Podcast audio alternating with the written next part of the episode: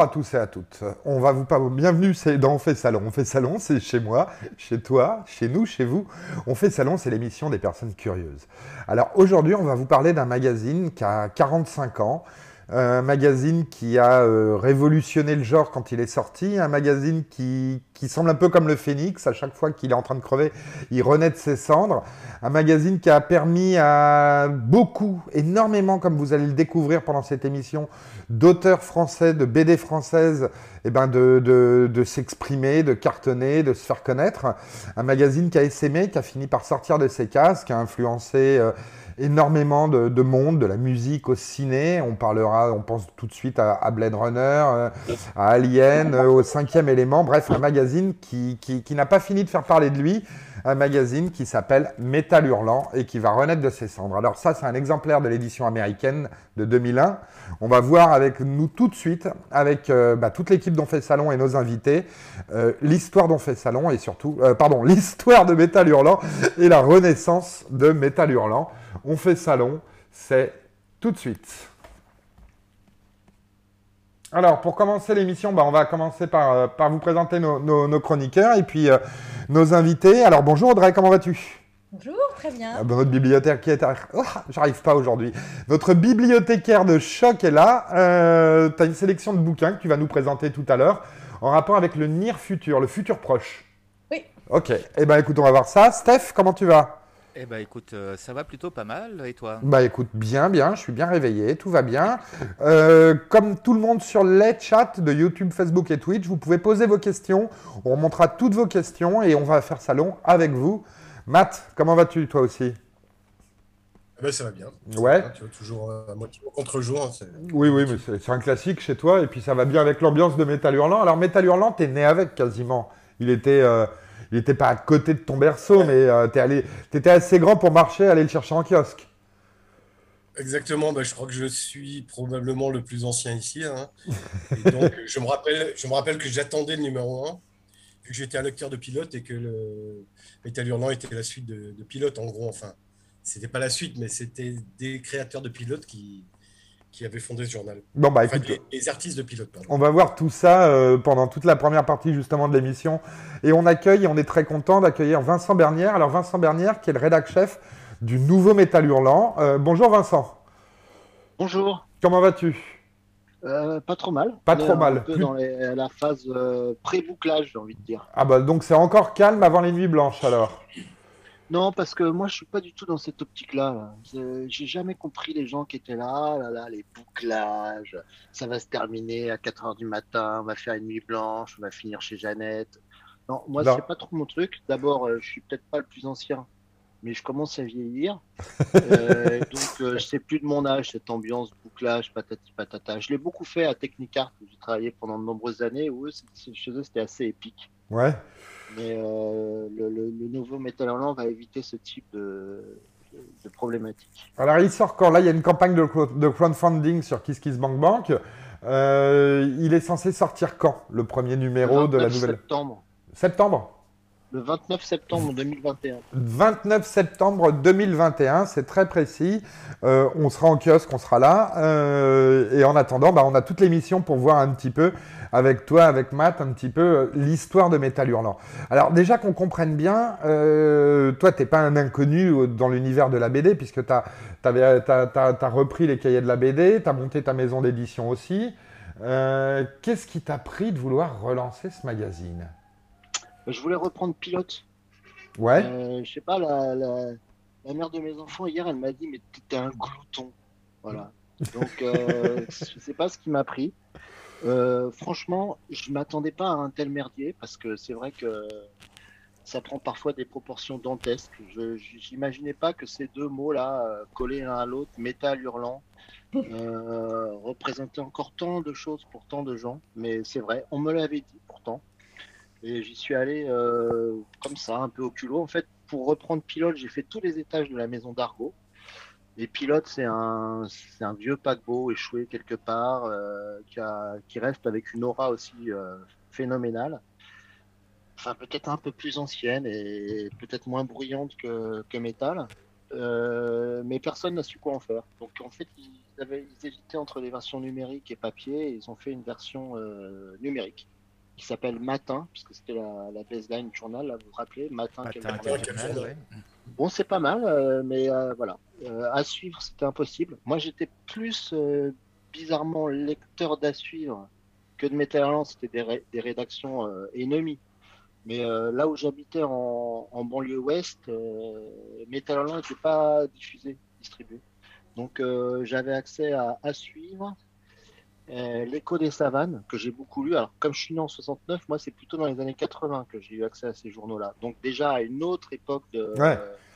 de Metal Hurlant. Et puis, j'ai été voir les Humanos, euh, très- simplement. Ils avaient une- au même moment une proposition concurrente d'un d'un groupe de presse euh, spécialisé dans la culture geek. Et euh, bon, moi, j'avais fait un, tout un dossier plutôt étayé qui ressemblera pas, qui, qui- qui- qui n'est pas du tout conforme à ce que sera un Metal Hurlant. Et, euh, et ça a commencé comme ça. D'accord, bah, on va voir tout ça. Sur le chat, il y a déjà TRM Ben et, Da- et, euh, Darno Duck qui nous disent bonjour, donc on les salue aussi. On répète, surtout n'hésitez pas à poser vos questions. Profitez de notre invité. On devait avoir Guillaume Lubrano, qui est pas de ma famille et qui a fait euh, Metal Hurlant Chronicle, mais qui est en retard. J'espère qu'il va nous rejoindre. Euh, on voulait voir avec lui un petit peu, puisqu'il est lui aussi français et il a mis sa petite pierre à l'édifice Metal Hurlant. Donc on voulait voir avec lui ce qu'il en était.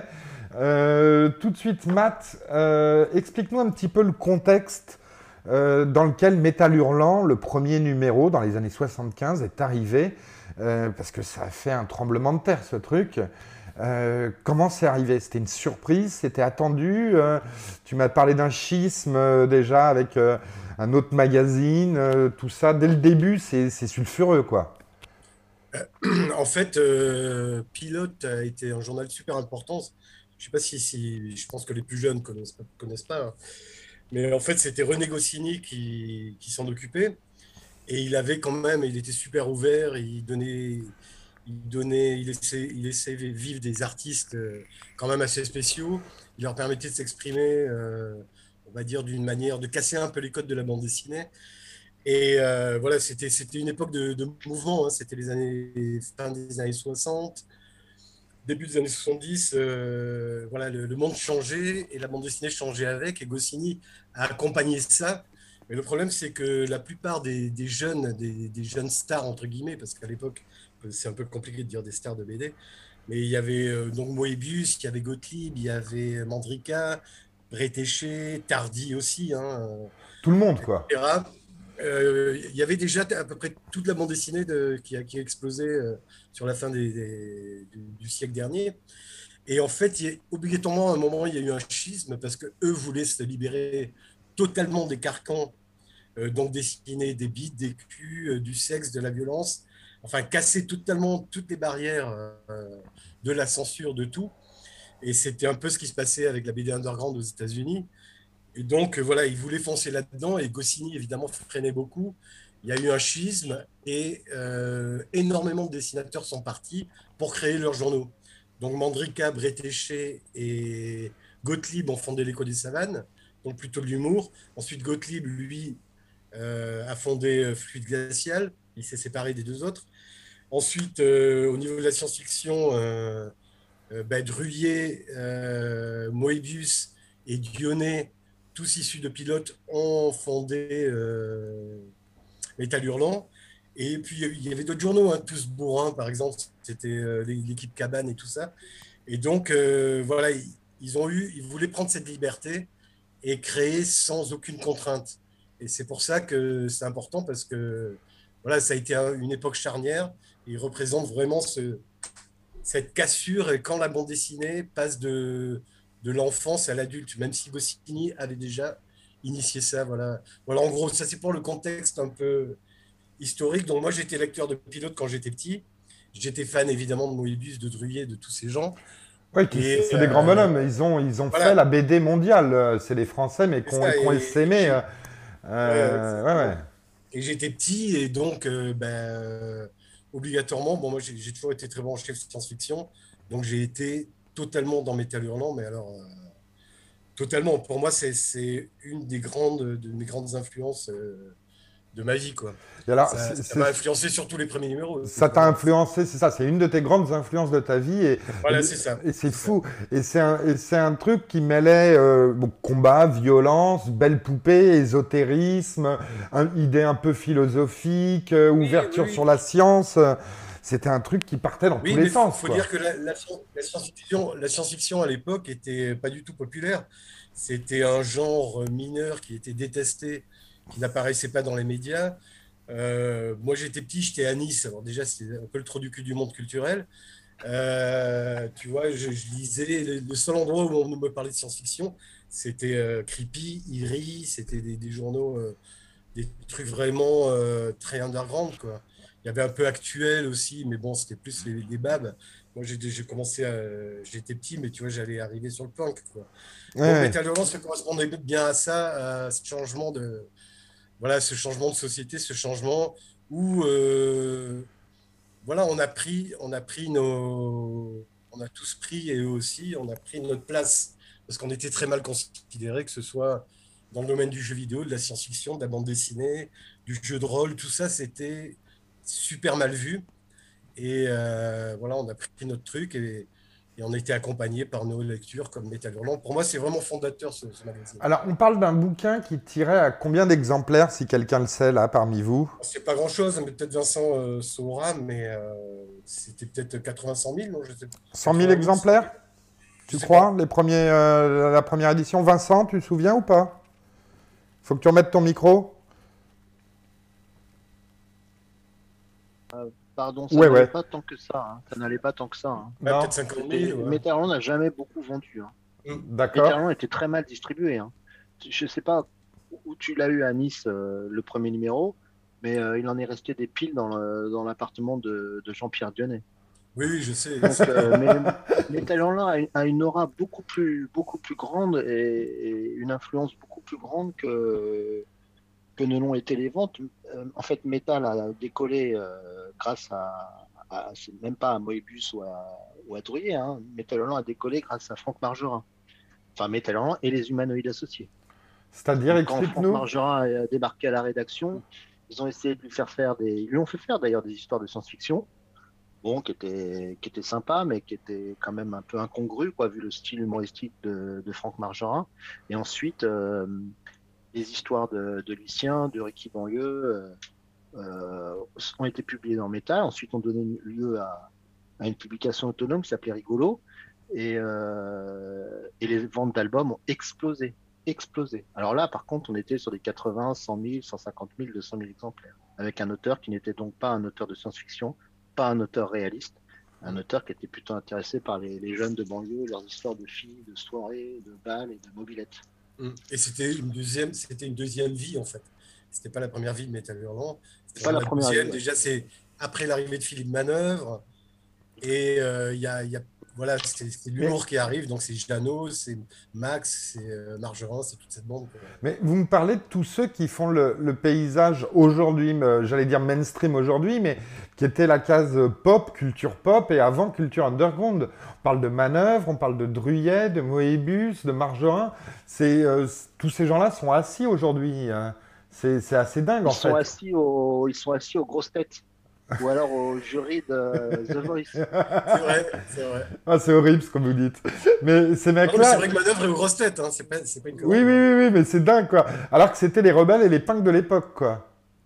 Ouais, mais moi, je j'ai j'ai pas de, je- enfin, je suis pas du tout dans l'état d'esprit. euh, ah là là, manœuvre. euh, si on nous avait dit à l'époque, en fait, voilà, maintenant c'est un vendu et tout. Je trouve pas. Enfin, moi, je je vois je vois pas. D'abord, euh, Non, mais c'est un parcours. apporté. Voilà. Il a tellement apporté. Voilà, c'est un parcours. Il a beaucoup apporté. Il a toujours eu des pour et des contre. Hein, Philippe Manœuvre. Ah oui, oui. Probablement que les futures personnes, euh, moi y compris. euh, qui, qui, qui dirigent ou qui dirigeront Metal Hurlant auront toujours des, des pour et des contre. D'ailleurs, ça commence hein, sur, le, sur le net, c'est obligé.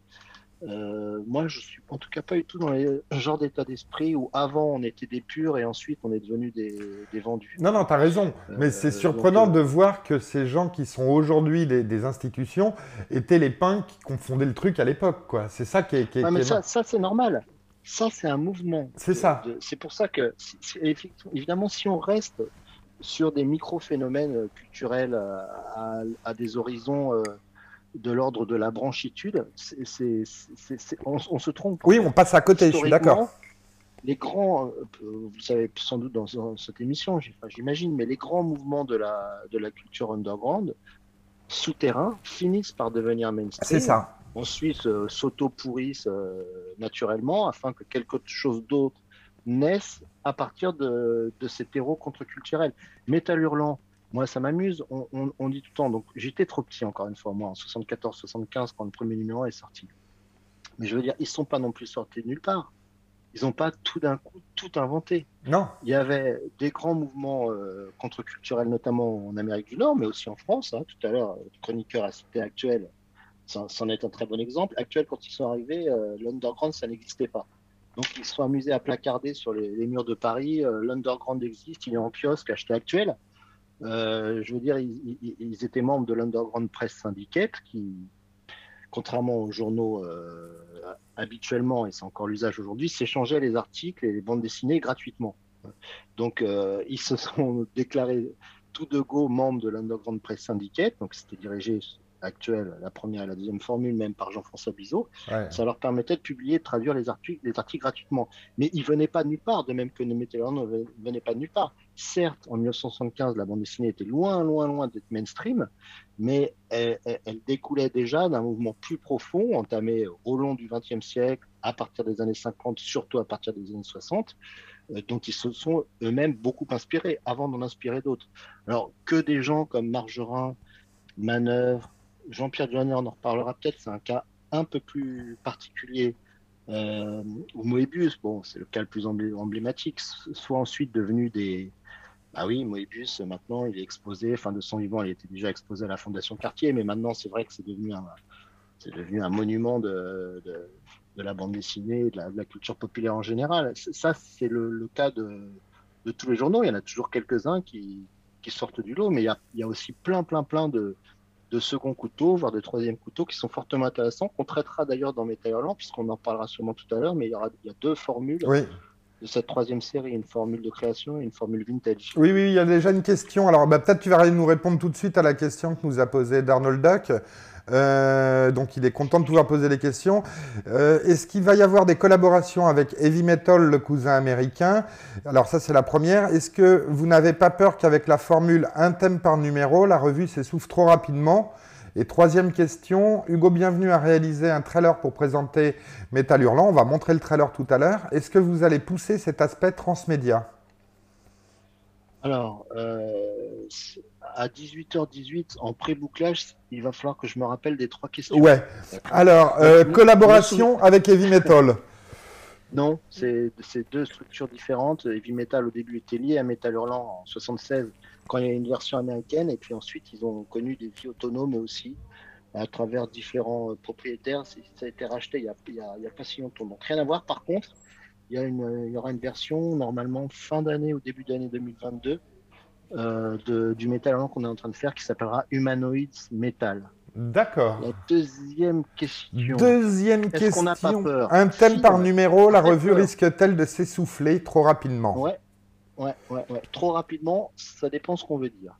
Euh, je, je, je reparle d'actuel parce que euh, bon, c'est un journal qui m'a beaucoup influencé. Hein. C'était pas forcément un journal de bande dessinée, mais ils avaient d'ailleurs une version bande dessinée qui s'appelait Zulu. Mais euh, ils ont commencé pour leur- sur, sur la base d'un magazine de jazz, euh, né actuel, euh, première formule, première série en 1970, sur des thématiques. Donc à l'époque, c'était euh, les communautés, la sexualité, la politique, l'écologie, les drogues, l'armée. Bon. Et puis ils en faisaient tous les trois mois. Et en 75, 76, ils ont commencé à se dire bon, bah voilà, on a fait le tour, ils se sont arrêtés. Ils ont, ils ont créé un, un- une fausse fin, parce qu'ils savaient très bien qu'ils commenceraient après, mais ils avaient dit voilà, on a fait tous les thèmes, on va pas refaire un numéro sur l'écologie, on va pas refaire un numéro sur la drogue, etc. On s'arrête. Après, ils ont fait deux almanachs et ils ont refait une, nouvelle série qui a duré, qui a vraiment marqué son temps, en tout cas dans les années 80 jusqu'au début des années 90. Donc, quand on aura fait le tour des thèmes, on s'arrêtera, on fera autre chose. Mais on en a au moins pour euh, un certain nombre d'années, d'autant que il y a deux thèmes par an, plus les numéros vintage. C'est pareil, quand on aura épuisé tout le catalogue Metalland des numéros vintage, qu'on aura été récupérer le maximum de droits possible, etc., on s'ouvrira sans doute à d'autres catalogues. Et peut-être que le vintage deviendra moins métal centré qu'il ne le sera au départ. D'accord. Et dernière, la troisième question. Dernière question. Euh, donc... le trailer et le ouais, Voilà. Ben, en fait, euh, euh, Hugo Bienvenu n'a pas réalisé pour nous ce fantastique petit court métrage de 2015 qu'il avait dans ses tiroirs et qu'il a ressorti et qu'on vous présente maintenant parce que c'est des mois et des mois de travail. C'est un projet inachevé, avorté qui a jamais eu de, de suite et qui nous a donc euh, autorisé à, diffuser pour la campagne. Euh, ben on le passe en même temps là. C'est vrai qu'il est, il y a un boulot fantastique. Hein. Il y a un boulot fantastique. Euh, et ce trailer représente l'esprit, la croisée entre l'ancien et le nouveau métal hurlant pour toi. Oh non, pas forcément. Disons qu'elle représente bien ce qu'est Hugo Bienvenu. En tout cas, Hugo Bienvenu, c'est. Si vous voulez, quand je suis allé voir les, les, les humanos, c'était pas Pilote, il y avait quand même un autre état d'esprit. Pilote, il s'agissait de faire un journal de création avec des auteurs, disons, européens, euh, de bande dessinée au sens large. Pour Metallerland, il s'agissait quand même d'avoir d'autres idées rédactionnelles et éditoriales. Et euh, il ne m'avait pas échappé, parce qu'à vous, j'imagine, que euh, de nombreux jeunes auteurs frayaient dans son genre, que des collections étaient montées, que des éditeurs étaient secrets, comme par exemple l'édition 2024 à Nancy, y avait ce jeune Hugo Bienvenu, il y avait Mathieu Bablé qui fait carton à chaque fois qu'il sort des, albums. Je pense aussi à Timothée Le Boucher, Merwan, une collection qui est en train de se monter, enfin une sorte c'est vraiment une collection de projet chez Dargo lié à la science-fiction. Donc il, était clair qu'il y avait une nouvelle génération qui s'est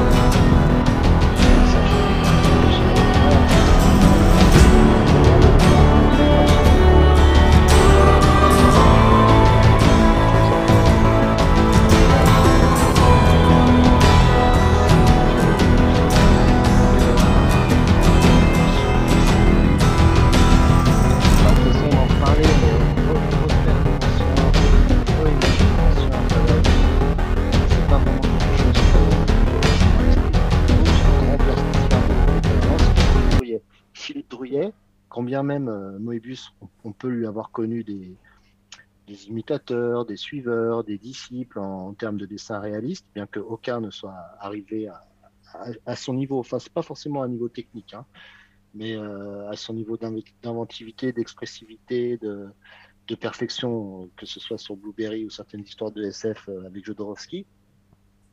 Euh, Drouillet, lui, il n'a jamais, eu de suiveur. Drouillet, ne dessine plus, il n'y a, a, plus de Drouillet. Drouillet, c'était quand même. Euh, il est impossible à imiter, en fait. Il est impossible à imiter. Euh, ils ont ressorti un album, là, de, de Salambo, euh, qui est signé Drouillet en, en intro, mais c'est pas du dessin de Drouillet, c'est d'autres dessinateurs. Ouais, ouais j'ai vu ça passer. Euh, il fait la préface. Moi, je l'ai acheté en croyant que c'était du Druyet. Euh, et en fait, il signe la préface en disant Je suis content de voir que Sloan n'est pas mort. Euh, et c'était assez surprenant, ouais. Mais c'est aussi chargé que du Druyet, mais c'est moins, moins lisible, en fait. Parce que Druyet, ses pages, c'est les tableaux, c'est le triptyque de Bosch. Chaque page, euh, on se le prend dans la gueule comme, le comme, ouais, comme, comme du Bosch, quoi. Euh, comme et, et c'est lisible, on rentre dedans, on y arrive. Euh, le, nouveau, là, que j'ai vu, je trouvais qu'en effet, ça reprend le, ça a le goût du Druyet, ça a la structure du Druyet, mais ça n'a pas la saveur, quoi, malgré tout. J'espère qu'on dira pas ça du nouveau Metal Hurlant. Donc, je ne fais pas de commentaires à propos de cet album que, qui m'est qui passé entre les mains, etc. Mais bon, c'est vrai que c'est difficile de passer derrière Drouillet, en tout cas. On est d'accord. Alors, Matt, comme tu nous l'as expliqué, euh, il y a toute cette histoire de filiation, en fait, euh, où à un moment donné, pour s'exprimer, ils ont dû euh, créer leur magazine, quoi. Ouais, ouais, voilà, c'est ça. donc. Et c'est vrai que c'est un moment, c'est un moment aussi où il y a eu un rayonnement. Euh, voilà, c'est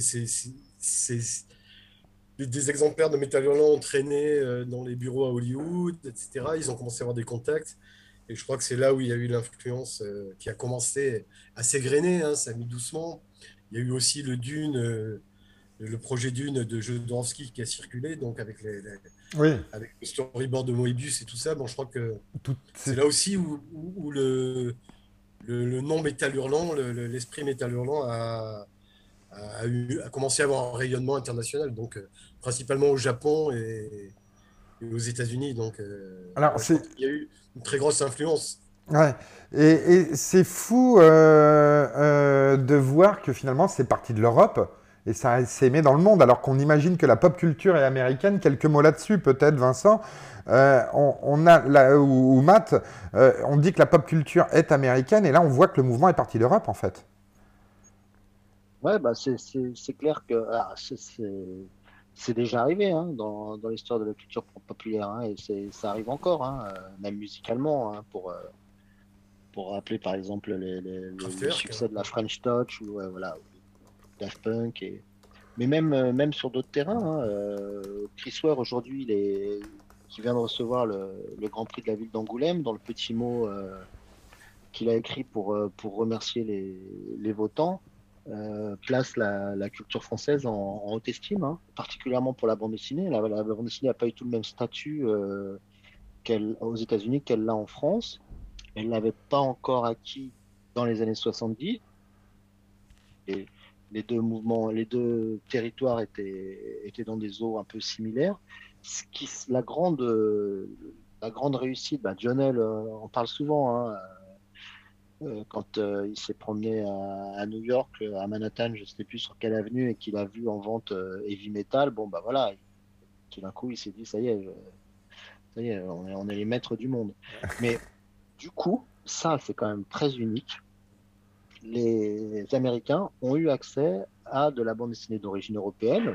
Il est, probable que tous ne se rendaient pas compte ou n'imaginaient pas qu'elle était d'origine européenne, mais euh, ils s'en sont délectés et euh, notamment euh, les, studios euh, hollywoodiens, qui, comme vous le savez, sont des grands réservoirs mmh. à, grandes, des grosses éponges à, images. Hein, forcément, bah oui, oui. ça fait partie de leur métier. Hein, ils ont toutes les prods de cinéma là-bas. Elles sont des services de documentation grands comme ton salon, multipliés par 10. Et donc, bon, ça a été dit et redit, mais effectivement, Ridley Scott a piqué toute l'équipe de, du Dune de Jodorowsky pour, euh, pour travailler sur Alien, et puis ensuite euh, Blade Runner. Oui. Euh, bon, il l'a dit en interview. Tout, tout, le monde ne dit pas forcément combien il doit des, des, auteurs, des dessinateurs qui sont européens, japonais, que sais-je. je pense par exemple à, à Mézières. Oui. Mézières, si, on, si vous faites peut-être que sur le net, il y a des gens qui sont amusés à le faire. Enfin, moi, je l'avais fait dans un journal de Beaux-Arts Magazine. Tous les, tous les, les, emprunts de Star Wars à Mézières, c'est légion. Hein. Oui, il est discret, euh, Mézières. On en, effet, son nom ne ressort pas, et pour souvent, comparé aux autres, et pourtant, son, son, empreinte est là aussi de manière indélébile, oui. Ah ben, quand il est allé voir avec Tristan euh, La Garde des Étoiles, non, quand il est allé voir, pardon, l'Empire contre-attaque, il est ressorti de, de, la salle de cinéma en disant attendez c'est pas possible parce que lui lui c'est le créateur Donc, je veux dire, ce qu'il imagine en termes de vaisseaux spatiaux, en termes de, par exemple, la cryogénisation de, de Han Solo, plein de petits emprunts comme ça. Ah, il sort, il fait merde, euh, c'est pas possible, même. Euh, voilà. donc, euh, Faucon Millennium et d'autres emprunts majeurs. Hein. Alors, il a écrit une lettre à, à George Lucas, non pas pour dire eh, vous m'avez tout volé, tout ça, mais simplement pour dire euh, bon, Mézières, il est auteur de bande dessinée, hein, donc euh, il fait un Valérian par an depuis des lustres. Hein. mais pour dire, voilà, si vous avez besoin de collaborateurs, moi je suis là. Voilà. Mmh, mmh, mmh. Et il n'a jamais reçu de réponse. Mais Ridley Scott, par contre, euh, lui, a dit en interview plein de fois, bon déjà quand, quand Blade Runner est sorti en France sur les écrans, il a demandé à voir Inky Bilal et il, lui a dit, bon, Inky Bilal me l'a dit à plusieurs reprises, hein, euh, s'il n'y avait pas eu Metal Hurlant, s'il n'y avait pas eu tes en Metal Hurlant, l'immeuble de la Tyrell Corporation ne serait pas le même. Et puis il a dit dans une autre interview que j'ai relue euh, récemment, parce qu'il y avait des petites polémiques là, Metal Hurlant, euh, et notamment Manœuvre dont on parlait tout à l'heure, sont complètement passés à côté de, Blade Runner. Hein. Le journal a titré C'est Philippe Cadic qu'on assassine. et, mais, en tout cas, Ridley Scott euh, s'est exprimé sur l'influence notamment que Moebius a eu sur lui, et il disait que, pour en venir au début de la conversation, euh, quand Heavy Metal paraissait, il passait des heures, des heures sur une planche de, Moebius à, l'étudier. C'est fou. Voilà, sur, sur le fait que Metal est passé à côté de, de Blade Runner, il y a plein de trucs à raconter. Il y a notamment un des collaborateurs historiques de, de métal qui s'appelait qui s'appelle Doug Headline euh, qui, raconte ça très bien en fait euh, manœuvre était mal lunée et lui justement il était à l'époque dans une dans un esprit où euh, il prétendait donc que et il en était dégoûté que Ridley Scott avait pompé Moebius et donc il voulait pas rentrer dans ce jeu là et donc ils ont descendu enfin la rédaction de de Metal en sous la plume de de Philippe Manœuvre a descendu Blade Runner, ce qui était évidemment, une, enfin en tout cas culturellement, une, une erreur historique. Hum, hum. oui. Alors sur le chat, on nous dit, c'est Cupris qui dit les artistes copient et les génies pillent. je ne sais pas d'où il... Ouais, bah, moi j'adore. Juste, euh, juste, apporter une petite précision. c'était un truc super. Ouais, pardon, je voudrais juste apporter une précision. Bon, bah vas-y, vas-y Vincent. Ouais, fini, fini Vincent, la presse c'est une phrase que j'ai souvent entendu dire, que j'adore chez lui, parce que Moebius, c'est un, un, type euh, vraiment humble dans le bon sens du terme. Et lui, pour lui, qu'il soit pillé, ça, ça, lui était bien égal. Et au contraire, il disait que les idées appartenaient à tout le monde et qu'il n'y avait pas de, hmm. de, copyright à verser. C'était une attitude euh, très, très libérée, quoi, en tout cas. Ouais. Ouais, moi je voulais juste ajouter par rapport aux commentaires là qu'on a eu sur le chat euh, que Hollywood, bon effectivement c'est beaucoup inspiré de ce que de ce qu'on fait, de ce qui est fait ailleurs, c'est vrai, mais pas seulement, ils ont aussi quand même parfois commandé et notamment je, je me souviens de à, l'occasion d'une expo sur Druyel dont on parlait tout à l'heure, je me rappelle avoir lu un papier où il expliquait que euh, euh, George Lucas lui avait commandé des dessins pour pour s'inspirer pour créer son univers de, Star Wars, et que notamment, si je me souviens bien, le fameux euh, bah, Darth Vador. Darth Vador a été, euh, est un personnage dont je crois que c'était le casque, hein, de, mémoire, juste le casque en tout cas, était une création de, de Druyet qui a été reprise euh, par Lucas, mais sur commande en tout cas, ça n'a pas été pillé. D'accord. Ça me semble bizarre, mais parce que Star Wars a été fait quand même. Ouais, ouais, ouais. en, tout cas, ça, a été fait avant, que, avant le. le, il, faudrait que je le retrouve. C'était une, expo qui a lieu il y a, je sais pas, 4, 4 ans, 5 ans peut-être une expo de euh, qui a eu lieu il y a 5 ans et je me rappelle très bien avoir lu ce passage-là dans le, dans, qui était un, verbatim de Druyet lui-même, hein, c'était pas une invention du journaliste. Alors, bon, on va à, creuser. C'est possible. Hein. Alors, c'est possible. Hein. En fait, il a dû. Euh, c'était peut-être une prise de contact après, je pense. Peut-être pas. Euh, peut-être pas avant le, quand il était en, tournage de Star Wars. Hein. Je pense pas. Je pense pas qu'il y ait eu de, lien. Je sais pas. Hmm, je sais pas. Bon, à suivre, on vérifiera, on essaiera de retrouver, on en reparlera dans la prochaine. Donc, on a compris que Metal Hurlant euh, avait un succès qui dépassait largement, euh, il faisait plus de bruit que ce qu'il vendait clairement. Euh, on a compris qu'il a commencé à cartonner une fois qu'il est sorti de la SF, comme nous l'a expliqué Vincent euh, tout à l'heure avec Margerin, euh, Franck. Euh, et ce qui est surprenant, donc on a vu que la culture française euh, essaimait dans le monde et inspirait jusqu'à Hollywood. Ce qu'il y de marrant, c'est de voir aussi, par exemple, le destin d'un mec comme Corben. Alors Corben, c'était qui aux États-Unis avant qu'il arrive dans Metal Hurlant? Ben, Corben, il était déjà, euh, il était déjà dans Actuel. Hein. Oui. Sans parler d'Actuel, il était déjà dans Actuel. Donc euh, voilà, mais c'était, c'était quelqu'un qui était euh, quand même dans une presse très communautaire hein, aux États-Unis. C'est comme Crumb et tout ça. C'était, c'était pas les comic books qui étaient en vente partout. Quoi. C'était quelque chose de, qui était très lié à la culture hippie, à, à tout ça. Enfin, je sais pas, Vincent, ce que tu en penses. Tu disais Ah, Actuel. mais c'est- ça, c'est ce que je racontais tout à l'heure. Richard Corben, typiquement, moi j'étais étonné avant de, de m'intéresser à tout ça. Euh, j'étais très étonné de, de- d'apprendre que Corben publiait dans les journaux de nos grandes presses syndicates, par exemple, au même titre que, que Crumb, ou Shelton, ou euh, euh, Moscoso, euh, Ouais. S.K. Wilson, enfin. Il publie aussi, et- publie aussi dans les trucs d'horreur et, et tous les, Ouais. les canards d'horreur. c'était un, hippie, en fait. Enfin, c'était des hippies. Hein. Euh, Bon, Crumb dit tout le temps que c'était pas un hippie. Mais euh, l'ASF de l'époque et la fantasy, parce que faut pas oublier euh, ça, tu, tu, tu, tu dois t'en souvenir, Matt, que quand on dit que Metal Hurlant est un journal de science-fiction à son origine, c'est pas tout à fait vrai. Hein. Euh, Metal est un journal de fantasy. Il y a beaucoup de fantasy dans, les premiers Metal, notamment euh, à travers Corben.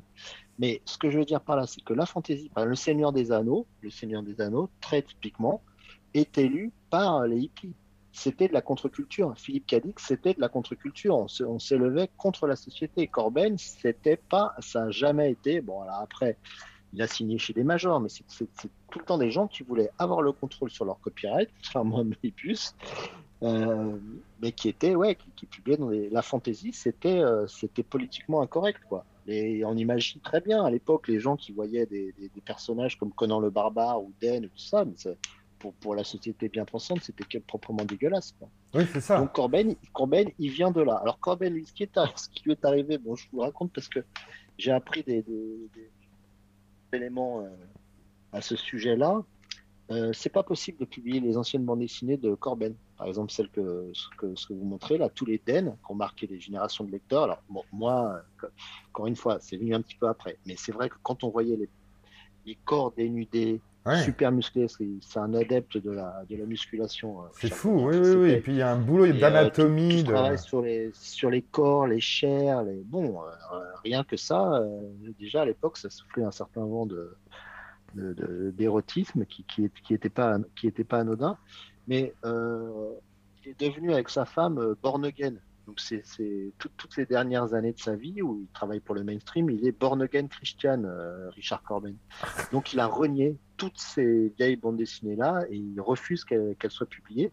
Maintenant, il est décédé, mais comme c'est sa femme qui gère ses droits et qu'elle, elle est restée aussi born again, euh, on les verra plus. Alors, on peut voir encore des creepy etc. Mais Den, par contre, il refuse. Catégoriquement. D'accord. C'est surprenant, ouais, c'est un parcours, quoi. Et euh, Metal Hurlant en France l'a accueilli, mais comme tu disais, Matt, et comme tu disais, Vincent, il était euh, chez Actuel déjà avant, donc euh, il y a tout ce courant. Alors en France, on classe ça dans le punk, euh, aux États-Unis, on classe ça plutôt dans le métal. Quand on voit le film, la bande-annonce du film, par exemple, c'est un autre monde, Metal Hurlant. Alors déjà, oui, une question, je pars un peu dans tous les sens. Pourquoi Metal Hurlant, dans du camp Pourquoi Qu'est-ce que c'est que ce métal qui hurle? C'est c'est quoi ce serait Mandrika qui, qui, qui a soufflé, euh, qui a soufflé ce, ce, ce nom à, à Dionnet et aux autres. hein. On peut pas, on- donc, on peut pas taxer forcément euh, Mandrika d'être euh, d'être un adepte de, de death metal. hein. Mais voilà, c'est venu comme ça. Faut pas oublier qu'à la même époque, il y avait Flux Glacial. Oui, Donc de Flux Glacial à Metal Hurlant, euh, il y avait sans doute qu'un pas. C'est ça. Oui, C'est un super nom. euh, c'est un super nom. C'est dommage qu'en américain, on pense que on- ça fait référence à un, à un genre de, de musique tout Oui, fort c'est ça. euh, légitime euh, au demeurant. Alors, le film qui est arrivé après, euh, donc, lui, aux États moi, c'est comme ça que j'ai découvert Métal Hurlant. Aujourd'hui, j'ai quoi J'ai 46, mais c'est comme ça que je l'ai découvert, donc sur le tard. Mais ça avait été une claque pour moi, ce truc. C'était phénoménal. Euh, alors, Matt, tu vois, as pris tes distances par rapport au film. La, la claque, tu t'étais déjà pris avant, en fait. Euh, avec les premiers numéros du magazine. Mais, mais toi, Vincent, quand tu as vu ça, quand tu as vu ces images, quand tu as vu ce film, c'était, ça t'a fait Non, moi, j'ai, j'ai, pas vu. J'ai trop petit encore. Moi, le premier, la première grosse claque que je me suis prise, c'est. Euh, et puis, c'était pas diffusé dans les salles de cinéma très facilement. Ah non, moi, hein. je l'ai eu en VHS après celui-là. Je l'ai eu à, ah sa sortie en VHS. Je, Ouais, ouais, non, c'est vrai. Ah, ah, donc, a posteriori. J'ai vu au cinéma à Nice, un petit. Hein. J'ai vu au cinéma à Nice. Ouais. Ouais, Bien aimé quand même. Hein. Ouais. Non, moi, la première grosse claque que je me suis prise cinématographiquement parlant en termes d'animation, c'est le Seigneur des Anneaux, justement, de Ralph Bakshi. Hein, la première partie qui a jamais connu de, suite. Là, je peux dire qu'on a bien flippé à l'époque. Et ensuite, bah, quand on voit la, cette, euh, bande originale, Black Sabbath, Chip Trick, Divo, on peut pas, on peut, on peut pas faire mieux hein, à l'époque. Hein. C'est quand même, euh, c'est quand même dément. Non, c'est, il y a eu à cette époque-là, en dehors de la bande dessinée, c'est sûr, une, une, grande effervescence, euh, je ne sais pas si notre ami euh, réalisateur nous en parlera, mais mm. du, du cinéma d'animation, c'est certain. Il euh, ne faut pas oublier aussi que Moebius, un petit peu plus tard, sera euh, au dessin de, des Maîtres du Temps euh, de René Laloux. Oui. Euh, il y a la planète sauvage de Topor. Alors on en a parlé, on, en a parlé. Une époque bénie de, l'anime. Hein. On en avait parlé de tous ces films avec Jean-François Laguilloni qu'on a eu la chance, qui avait fait salon avec nous c'est celui qui a fait Louise en hiver, entre autres, euh, Le voyage du prince. Euh, on l'a eu, on, vous pouvez revoir cette émission dans On fait salon sur le site onfaitsalon.tv et qui nous expliquait que justement, lui, son combat, c'était de faire du dessin de l'animation pour adultes et euh, qu'il luttait contre Disney, qu'il il luttait contre, euh, en, en, du moins luttait, euh, non mais voilà, mais il voulait son combat. Alors c'était de l'adulte d'une autre manière que que Metal Hurlant, mais son combat était en effet pour que ce soit des des, des oui de la littérature ou de l'animation pour adultes. et en effet, il nous parle de, de, ces références que tu viens de citer, ou dont Matt m'avait parlé quand on avait préparé l'émission. Pareil, oui, La planète sauvage, tous ces, tous ces films-là, ça a été des claques, quoi. Non, non, mais c'est vrai, c'est l'idée que ces moyens d'expression, euh, effectivement, ne sont pas destinés qu'aux enfants. ça commence dans ces années-là. Matt? Oui, ouais, tout à fait, tout à fait. Il y avait Picha aussi, je sais pas si. Ouais, Picha. Ah, je rappelle quand j'étais petit qui avait fait Tarzan, avait chez Normandcan, bon, qui était quand même de moins bonne qualité, hein, parce que les, les, les, trois René Laloux. Euh, on va dire un peu BD, c'est-à-dire La planète sauvage avec Topor, Le Gandhar avec Kaza et le, Les Maîtres du Temps avec Moebius, pour moi, c'est des classiques. Hein. C'est carrément. Euh, c'est éternel. Oui. Et c'est vrai que, oui, il y avait cette émancipation euh, dans l'animation. Euh, voilà, comme au Japon. Hein. Après, après c'est vrai que l'Occident n'a jamais été non plus un pays aussi riche que le Japon pour ce qui est de l'animation, mais en tout cas, pour le film, euh, oui, oui, c'est bien de le voir. Moi, je crois que même maintenant, euh, c'est agréable de le voir. Mais euh, comme je t'avais un peu expliqué, Sébastien, moi, ce que je pense, c'est que c'est vraiment très, très américain. C'est vraiment l'aspect métal hurlant, heavy metal. C'est-à-dire qu'ils ont. Les Américains ont. Enfin, c'est vraiment deux conceptions différentes de, la bande dessinée. Alors que c'est un film canadien. oui, oui, mais les Canadiens ont, on peut la conception d'Amérique du Nord. Ah ouais c'est vraiment très très différent. C'est d'ailleurs aussi pour ça que. On est plus métal que punk en fait. Mais métal voilà, de supermarché. Ouais, voilà, il y, a, un côté vraiment euh, très très américain. Je pense qu'il aurait été fait en Europe, il n'aurait pas du tout ressemblé à ça. Et euh, voilà, de toute façon, le, les Américains ont jamais vraiment compris, à mon sens, euh, et jamais assimilé. Ils l'ont compris, ils, ils admiraient sûrement, les gens qui ont repris la licence et tout ça. Mais euh, pour moi, c'est vraiment une conception très très différente de la bande dessinée. C'est un autre esprit. C'est vraiment un esprit très différent, la, bande dessinée française et la bande dessinée américaine. Oui, oui, oui. À, part Corben qui est, venu en France en fait, euh, qui est venu dans la BD française. Ouais, ouais, mais Corben est, un... Corben est à part même avec la, bande dessinée américaine. Il lui, c'est un ovni, c'est autre chose. Mais, euh, non, mais ils ont toujours c'est tendance. très différente. Hein. Mm. C'est l'industrie euh, du cinéma hollywoodien. C'est, vrai, ils ont cette tendance-là. Moi, je je suis pas peut-être moins spécialiste de cinéma que vous, mais j'ai, toujours les bouts quand je vais voir. Enfin, on peut se délecter d'Avatar ça termine, ça se termine quand même par une espèce de baston entre robots. Moi, ça me, ça, ça, me, ça me, dégoûte complètement. Hein. Et je sais pas pourquoi ils, ont ce truc-là.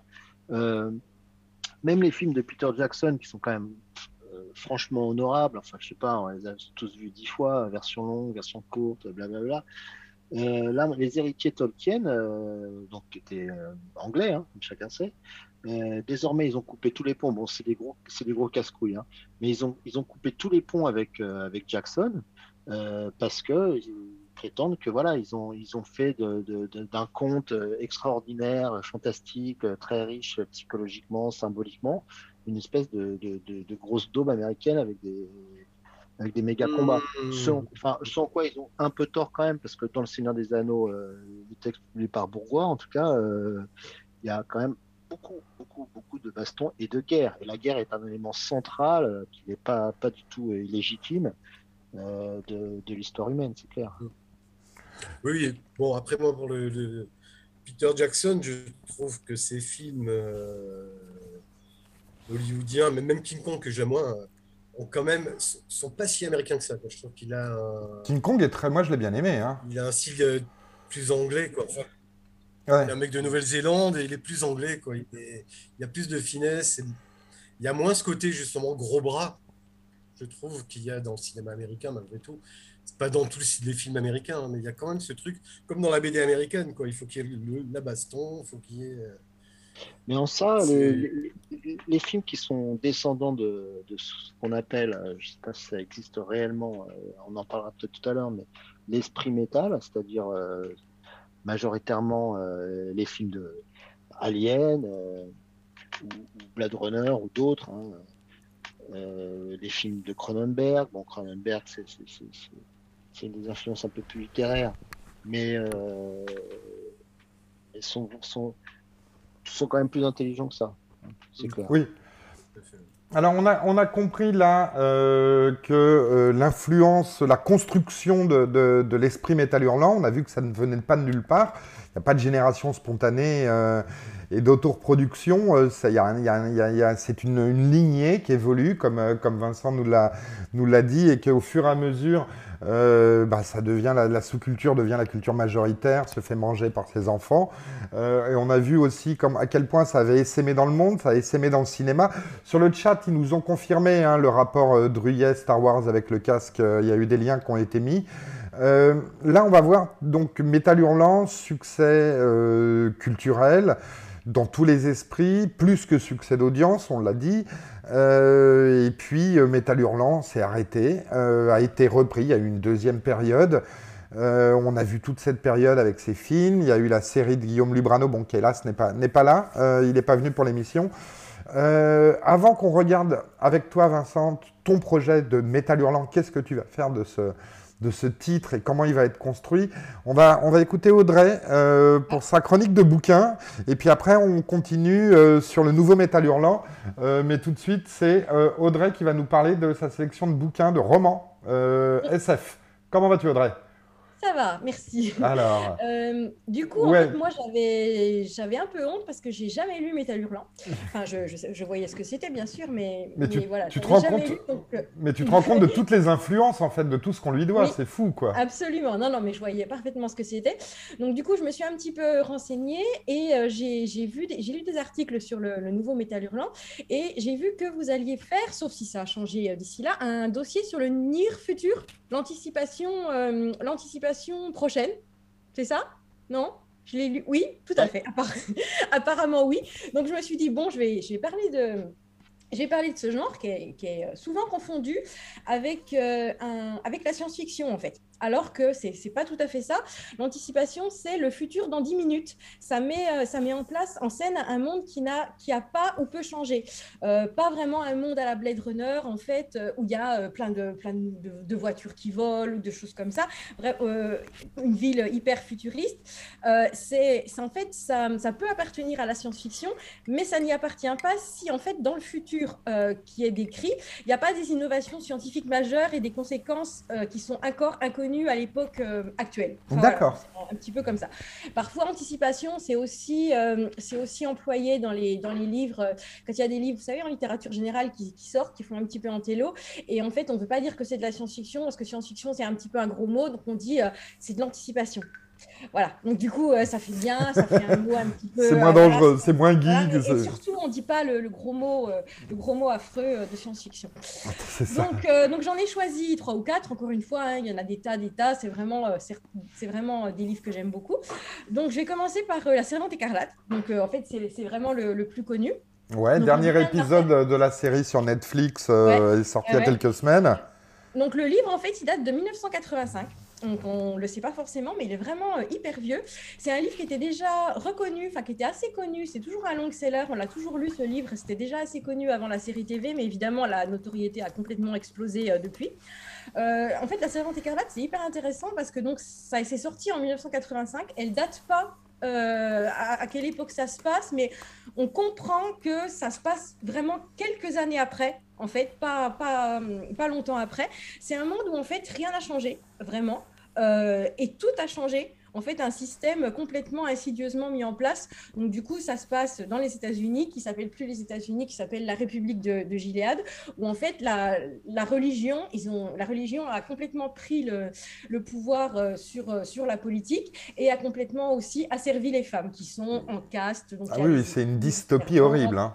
Voilà, c'est une dystopie absolument horrible. Ce qui est absolument génial dans ce film, c'est qu'on suit euh, de Fred, qui s'appelle June en fait dans, dans, la série. Je sais plus si elle s'appelle June aussi dans le livre, euh, et qui, donc, qui nous raconte son quotidien de servante et euh, entrecoupé de flashbacks de sa vie d'avant. Donc c'est absolument terrible, c'est une des plus... je l'avais lu en fait quand j'étais ado, ce livre.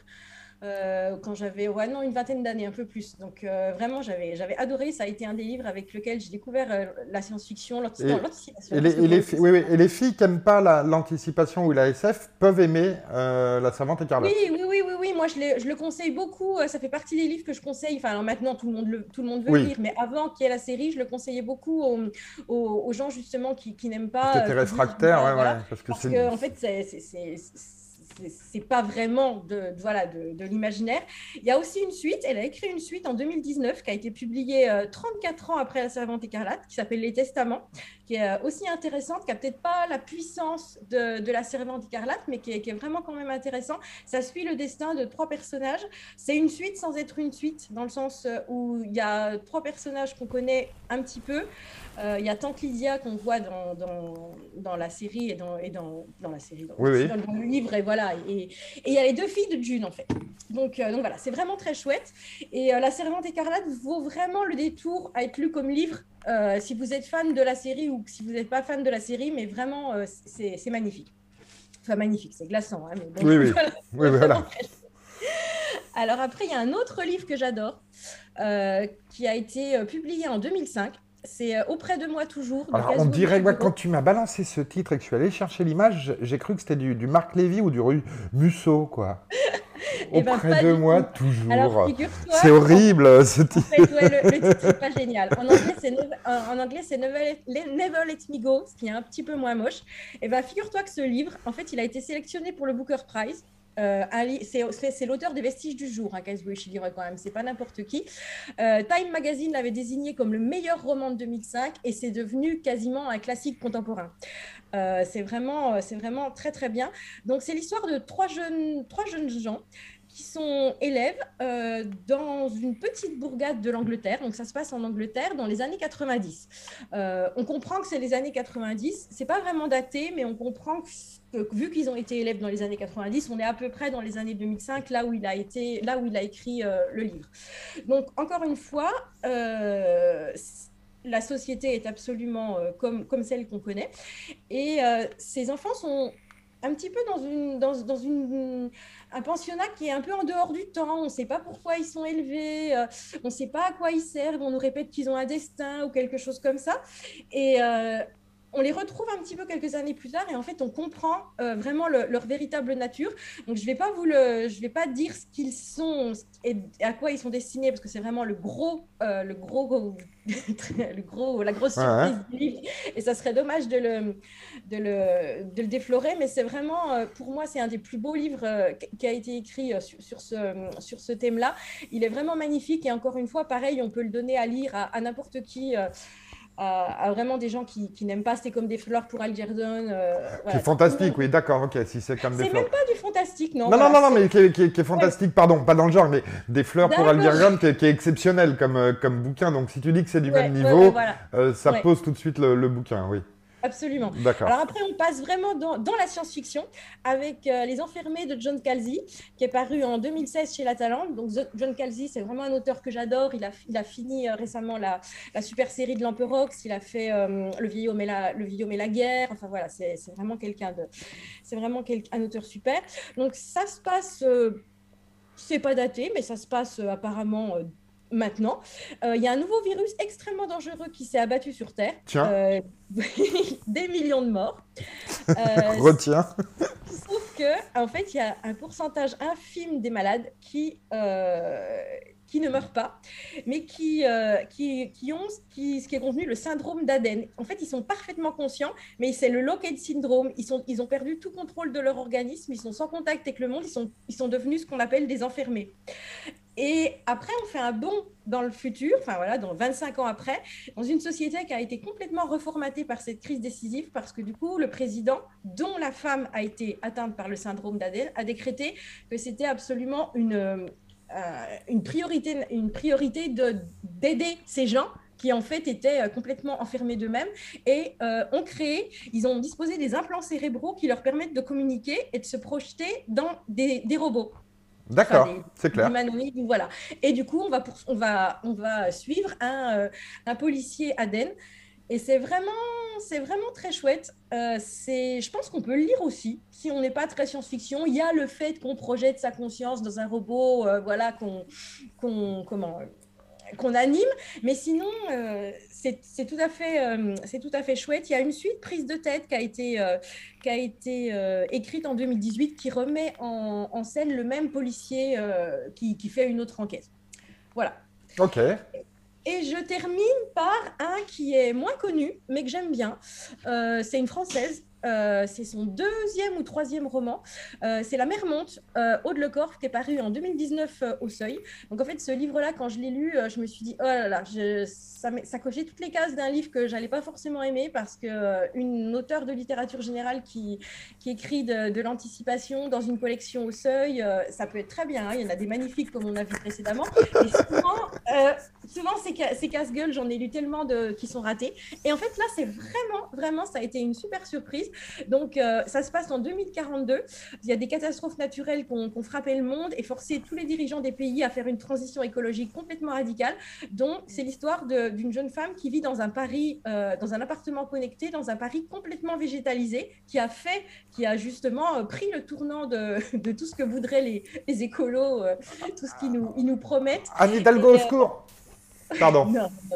Et vraiment, c'est bien fait c'est très chouette. Et encore une fois, euh, vous le donnez, euh, il, a été, euh, il a été critiqué, il a été critiqué dans des médias mainstream qui disaient que qui alternent deux récits de femmes. Je l'ai écrit à des époques dissonantes. Un monde familier se mêle à un monde imaginaire. Surtout, ils n'ont pas dit le mot, voilà, le mot anticipation, le mot. C'est ça. Il y a des mots interdits. Le mot en A. Voilà.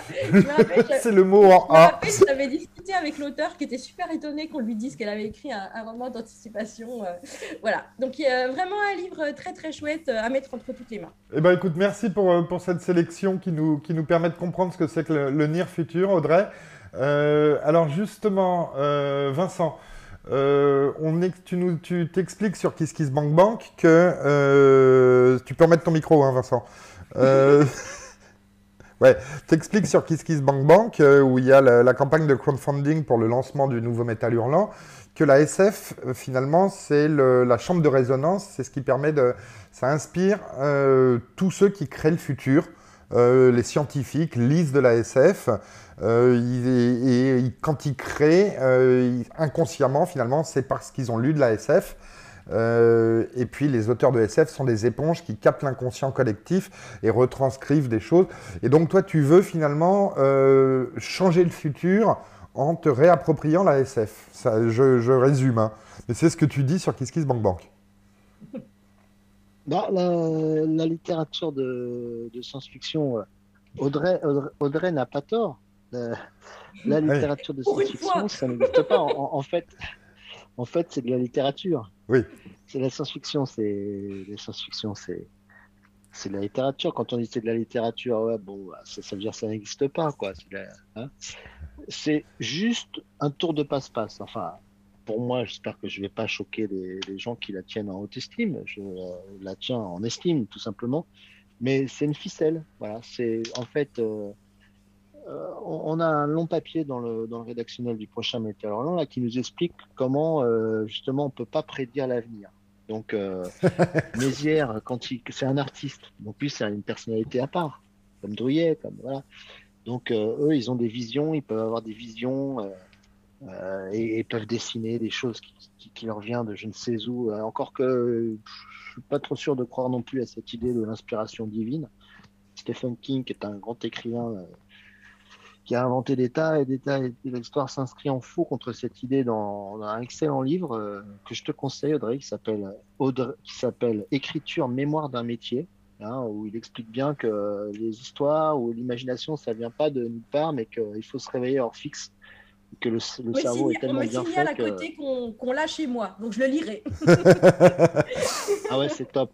C'est génial. En plus, il mêle l'autobiographie et tout, c'est un grand raconteur d'histoire. Mais la science-fiction, c'est quoi? C'est juste on décale un petit peu la société telle qu'on la vit, telle qu'on la voit, parce que qu'est-ce qu'on peut faire d'autre hein? Pour raconter des histoires. Alors, toi, tu dis que le, le, le Nier Futur, c'est pas de la SF c'est juste que le décalage, il est, il est ça peut ne pas en être. Ça peut ne pas en être. J'ai juste ouais, ça peut ne pas en être. Mais, mais, ça peut en être aussi, tout à fait. Ouais, ouais. La SF, ça peut aussi ne pas être de la SF. Hein. Donc, mm. euh, euh, je sais pas, tu n'as pas parlé de, de J.G. Ballard, mais dans la trilogie de Béton, ça fait partie des premiers bah, il, là, il faut toujours que je choisisse, c'est dur, c'est dur d'en choisir pas beaucoup, mais oui. c'est ça, Audrey, à chaque fois, nous fait le truc, elle dit j'ai pas d'idée, puis après, elle en a 50, et après, elle choisit. Ah ouais, mais c'est normal, il y a tellement de. puis j'essaie non, mais c'est bien. Ouais, ouais. J'essaie de pas mettre trop de classiques non, mais... Aussi, mais... mais... oui, oui, bien sûr, il y a Ballard, évidemment. Ouais. Il y a Ballard, il y a, il y a, il y a William Gibson, hein, qui ah, Gibson. du cyberpunk, hein, ouais, qui a interviewé dans, dans Metalland, donc c'est pour ça que j'en parle, parce que c'est sa dernière trilogie en cours, hein, dont deux volumes ont été publiés récemment au Diable Vauvert, qui a Eric et Agency. C'est du, euh, du Near Future. D'accord. Alors, qu'est-ce que tu veux en faire de ce magazine? Ouais, toi, attends, parce que là, tu vois, je suis en train de parcourir la page euh, Kiss Kiss, et quand je vois des, quand je vois des annonces comme euh, bah, la, BD de d'Hugo Bienvenu, par exemple, un vieil homme rongé par les hémorroïdes se lamente sur sa vie tandis que sa jeune épouse fricote avec un robot. Euh, tu ça donne envie d'en savoir plus. Tu vois pas le côté nir-nir, tu vois pas forcément le côté. Bon, euh, c'est un espace éditorial libre, donc on va pas on a l'idée, ça n'a pas été de. on a fait un document de commande qui était aussi précis que possible, et puis il y a des auteurs qui sont plus ou moins hors sujet. Mais, euh, mais c'est pas moi qui vais donner le bâton pour dire ah là là, tu fais pas du nir nir. Voilà. Il y en a qui ont illustré la thématique avec plus ou moins de, fidélité. Mais en tout cas, le, genre en général a été plutôt, plutôt respecté. Donc, euh, effectivement, euh, comme l'a dit Audrey, pas de pas d'histoire de space opéra, pas d'histoire de, de, voyage dans l'espace, pas d'histoire de planète lointaine. Donc les numéros de Météorland, ils vont être euh, agencés, si on veut, articulés avec euh, deux, deux points principaux. Un genre ou un sous-genre de la science-fiction, donc ça peut être le near futur, ça peut être le space opéra, ça peut être la fantasy. on réfléchit à une nuance la fantasy justement. Et ensuite, euh, dire quelque chose autour de, cette thématique-là. Donc euh, là, c'est vrai que quand on a imaginé que le sous-genre de la SF, le Near Future, serait à la base du premier numéro, euh, la pandémie de Covid-19 n'a- n'avait pas encore sévi. Donc ça devait être quelques mois avant. Voilà. Et puis, euh, quand on était en train de travailler dessus, parce que c'est un thème majeur, évidemment, on n'a pas parlé de, de lui, Audrey, mais il y a, il y a Alain Damasio, hein, qui est quand même Oui, l'écrivain de oui. science-fiction français qui, qui vend le plus de, de- Ah de livres aujourd'hui, Mm. qui est aussi très lu à l'étranger, etc., euh, qui fait du l'univers futur, entre autres. Euh, donc euh, le vendredi 13 euh, mars, je ne sais pas si vous vous rappelez, hein, 2020, Oui, oui. tout d'un coup, on a commencé à nous raconter que euh, il y avait une... on allait devoir rester cloîtré chez soi le lundi et que euh, fallait faire gaffe parce qu'il allait peut-être avoir des militaires qui allaient patrouiller dans la rue. oui. Donc euh, là, on a fait youpi, super, on est dedans. On a vraiment eu trop de nez, euh, etc. Et puis par contre, ce qu'on n'avait pas imaginé, parce que c'est pas possible de prévoir ça, hein, bien sûr. Il y a plein de trucs qui sont pas possibles, qui n'ont jamais été prévus. hein. L'internet, personne n'avait prévu. hein. Oui, Il y avait des gens qui avaient un peu pensé à un système de réseau, mais le retour de l'islam rigoriste, par exemple, il fallait être sacrément costaud pour euh, imaginer que ça reviendrait. On était plutôt dans un autre état d'esprit, nous autres, non? Donc, euh, ça a duré, c'est ça le problème. Et, et encore, ça dure. Donc, c'est pas un numéro qui est super optimiste. Hein, je sais pas si vous avez du rapport du GIEC euh, ce matin. Oui, oui, ce matin, oui, oui. Petit, petite claque, chaud, hein. petite claque au réveil. c'est chaud. Donc euh, voilà, en tout cas pour répondre à la question de Stéphane, euh, le, le- bon, j'ai tenu aussi à pitcher l'histoire de, de Hugo Bienvenu comme ça, mais bon, Hugo, il est, c'est, c'est pareil, lui aussi, c'est un, c'est un artiste. Euh, Dans, l'histoire en huit pages, il y a beaucoup plus de sous-textes qu'il n'y paraît. Je t'encourage à la lire, mais ensuite, il y a quand même une grande variété d'histoires. Il y a 23 histoires. Donc, on n'a pas tout dit sur Kiss Kiss Bang Bang parce qu'on ne souhaiterait pas non plus que tout soit dévoilé. On voudrait quand même, c'était une, sorte de campagne en, trois étages, hein, puisqu'on a annoncé le retour de Metal Hurl il y a un an. Et on voudrait surtout, enfin moi, ce que je voudrais, j'aime bien faire des journaux. Donc, j'aime faire des journaux parce qu'il y a des lecteurs pour, euh, les lire. Et donc, euh, la, la- grande partie des surprises arriveront euh, au moment où le journal sera, sera publié. Alors, je monte des planches pendant que tu nous expliques un petit peu le, le nouveau Métal Hurlant. Je monte des planches que tu as mis sur le, le profil Facebook de, de Métal Hurlant. Euh, Qu'on comprenne bien, le magazine sortira. que- Quelle sera sa périodicité? On a dit qu'il y aurait un numéro moderne et un numéro avec les classiques. Mais quelle périodicité Alors, tous les déjà? trois mois. Tous les trois mois? tous les trois mois. C'est quatre numéros par an. En kiosque Ça ou en librairie? 288 pages. En kiosque et en librairie. D'accord. Euh, euh, France, Luxembourg, Canada, espace francophone, quoi. Des articles Et, de fond et euh, pas que de la BD Voilà, ouais, il y a environ 60 pages d'articles de fond dans lesquels il y a euh, bah, les, les gens que j'ai cités précédemment, Oui, oui. bizarrement. Donc William Gibson, Alain Damasio, Emmanuel Kochak, un grand naturaliste, philosophe, euh, les gens de la Red Team qui sont des designers du, du futur très très proche. Une interview d'Enki Bilal qui est, qui, qui est parfois éclairant euh, sur sa façon de travailler et qui dit pas tout le temps la même chose, contrairement à ce que vous pouvez penser, parce que je suis en train de voir là dans vos yeux euh, Enki Bilal, blablabla. Donc euh, voilà, il y a des, il y a une, euh, il y a du reportage Gonzo, il y a Patrice Van Hersel, qui est un ancien d'actuel aussi, qui va nous parler de, de ce qu'il appelle la noosphère. Et en bande dessinée, on vient de voir passer une planche de Mathieu Bablet. Alors, on y retourne. Hop. Ici, on a une histoire de Michael Bendis, Ouais. donc euh, qui n'est quand même pas n'importe quel scénariste, qui traite d'une une question d'hologramme, de, de retour d'un être aimé, euh, sa fille, par le biais d'un hologramme. Là, on a une, une des histoires que je préfère dans le journal de Pierre Van Hove. Donc, euh, lui, il a, il a un style et puis euh, il a décidé de nous raconter. Bon, c'est c'est pas forcément tout nouveau. euh, la critique de la technologie euh, existe depuis, euh, depuis que la technologie existe. Mais bon, là, je trouve qu'on a quand même atteint un paroxysme dans la connerie euh, technique, dont nous sommes d'ailleurs les dignes représentants. Ah bah oui, ne serait-ce que cette émission totalement salon par dans- Zoom. tu fais salon à travers un truc de. Tu fais 16 par 9. euh, Ah c'est ça, on fait, on fait salon comme au Hein 18e, au 21e Voilà, siècle, en Audrey, 16 Je sais 9e. même pas comment, comment elle est chaussée. euh, Oui, oui, enfin, c'est effrayant. Non, non, les fondamentaux sont même pas là et pourtant on fait salon, je suis d'accord. Non, non, Voilà. t'as raison. Et Hein. donc lui, Pi- Pierre Vanov, bah, lui, il a décidé d'en faire une petite histoire où en fait là, les gens euh, essaient de faire des affaires minables à travers les écrans Tu vois, des, trucs, mais vraiment pathétiques, quoi. Ils ont des smartphones, mais à la con, des espèces de bagnoles qui se coquent télécommandées. Il, y a y a du mobilier qui, agit selon la psychologie de son propriétaire, une sorte de. Bon voilà, il faut être pucé, tout ça. C'est une histoire vraiment très très bien, désespérante à souhait, et, qui, reviendra dans tous les autres dans toutes les autres thématiques. Pierre Van fera une histoire à rallonge qui traitera de, des thèmes à venir. Par exemple, vous ne le savez pas parce que ça n'a pas encore été, été, dit, mais on s'en ira sur une autre planète au numéro 3. Et donc, euh, donc, on va essayer justement de sortir un peu de, de, la nasse dans laquelle on, est entré.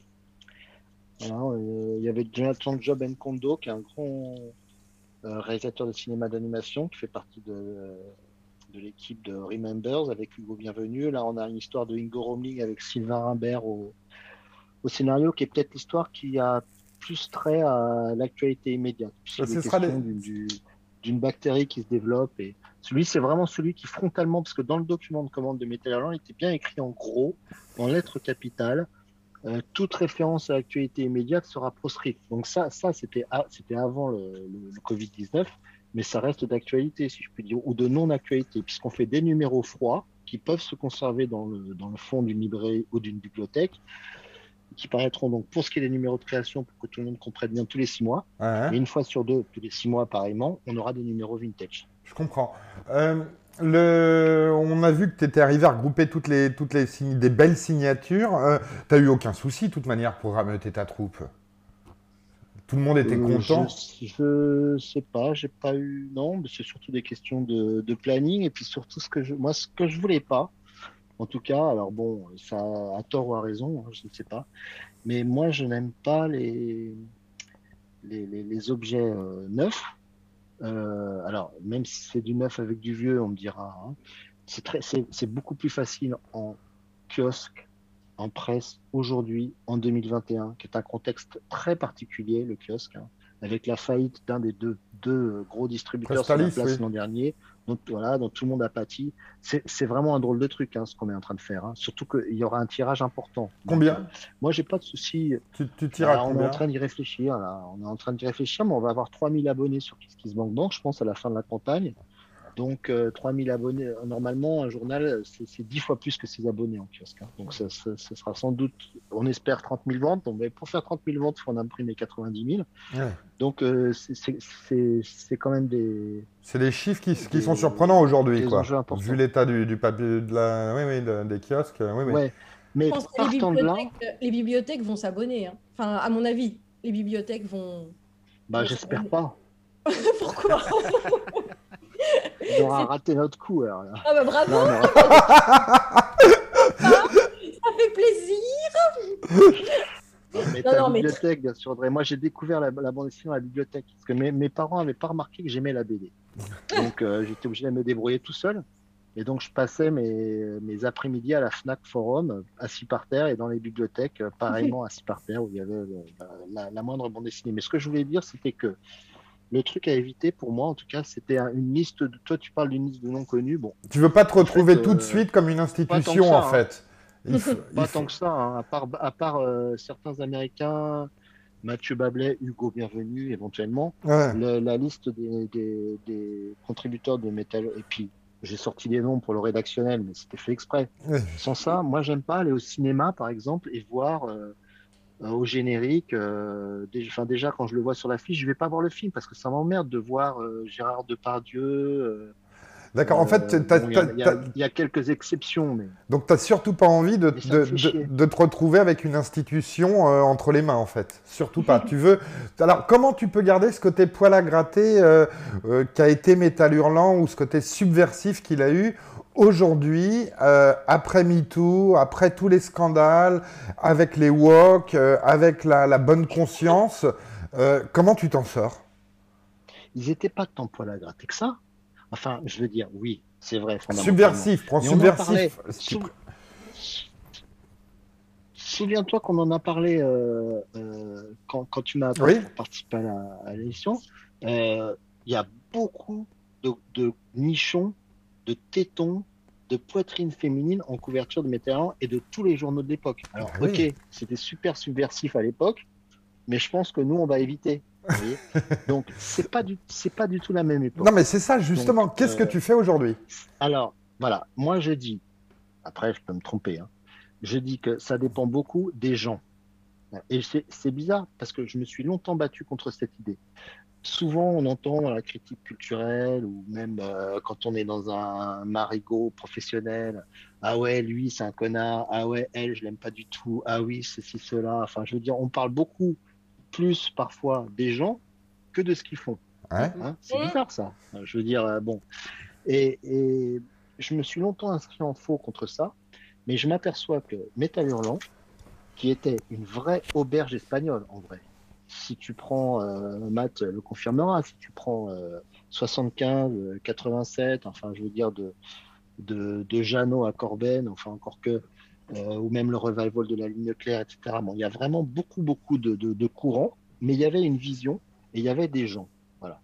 Donc il y avait des gens comme Jean-Pierre Dionnet, comme Philippe Manner, comme d'autres, comme Fromental, comme Doug Edline, il y avait des super chroniqueurs comme Jean-Patrick Manchette, euh, Jacques Guamard au début, enfin Alejandro Jodorowsky Ouais. qui faisait le dojo.